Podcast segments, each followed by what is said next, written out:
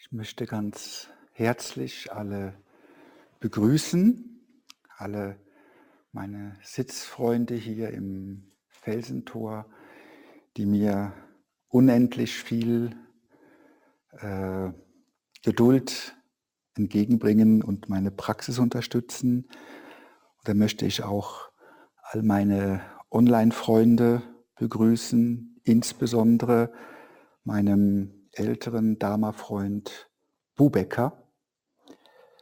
Äh, ich habe Bubecker vor über 30 Jahren in einer Küche, in einer Personalküche, in einer psychiatrischen Klinik kennengelernt, wo ich gearbeitet habe.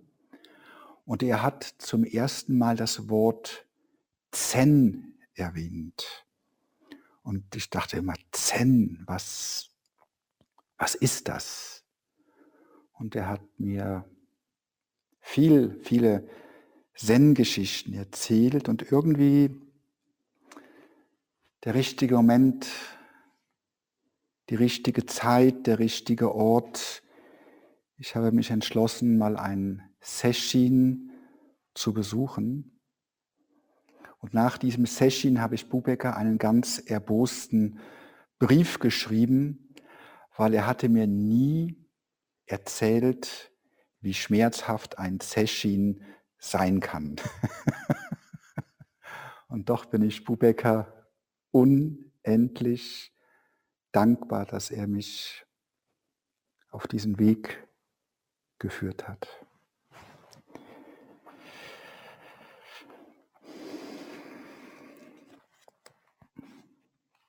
Man könnte unendlich viel erzählen und dieses Erzählen ist aber immer so ein bisschen im Konflikt mit dem edlen Schweigen.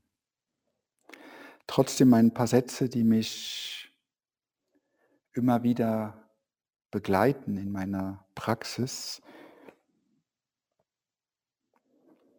In der Sazen-Praxis gibt es sicher die Seite der Methode und der Technik, das konkrete Sitzen, die konkrete Form. Aber im Innersten ist Sazen fundamental ein Akt des Glaubens, durch den ganzen Körper vollzogen und durch den ganzen Körper erfahren. Sazen ist ein Echo der Buddha-Natur. Wenn man dieses erkennt, an diesem Punkt sitzt man einfach ohne Wenn und Aber. Das ist das Herz des Bodhisattva-Weges. Und wie ihr alle sicher gehört habt, ein Bodhisattva ist im Buddhismus eine sehr mystische Gestalt, weil er kümmert sich um alle Wesen. Ich bin mir bewusst, dass ich diesem Bodhisattva niemals gerecht werden kann, aber ein guter Freund sagte mir einmal, Thomas, ein Bodhisattva ist einfach jemand, der die Dinge tut, die getan werden müssen. Und mit diesem Bodhisattva kann ich mich sehr gut anfreunden, weil in unserer Praxis tun wir die Dinge immer gemeinsam. Das Tor des ganzen Alls können wir nicht zu zweit oder zu dritt durchschreiten, aber auch nicht allein, sondern nur als das ganze All. Alle Existenzen tun ohne Unterlass nichts anderes. Dennoch ist unsere persönliche Entscheidung, in der Mitte davon die Wirbelsäule ganz zu strecken, sehr, sehr grundlegend. Hier und jetzt gesammelt folgen die sechs Gefolgsleute.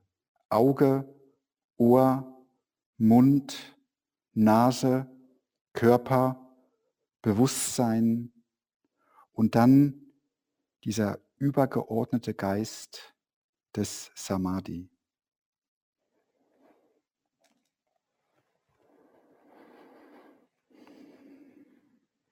Es ist immer so eine Gefahr, wenn wir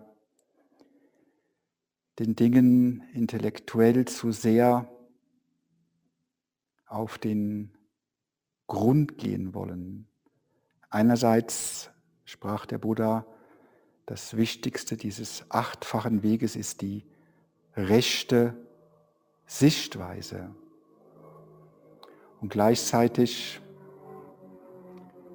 übergeben wir Körper und Geist dieser aufrechten Wirbelsäule und hören 20, 30 Jahren nur den Vögeln zu, die wir im Sazen hören.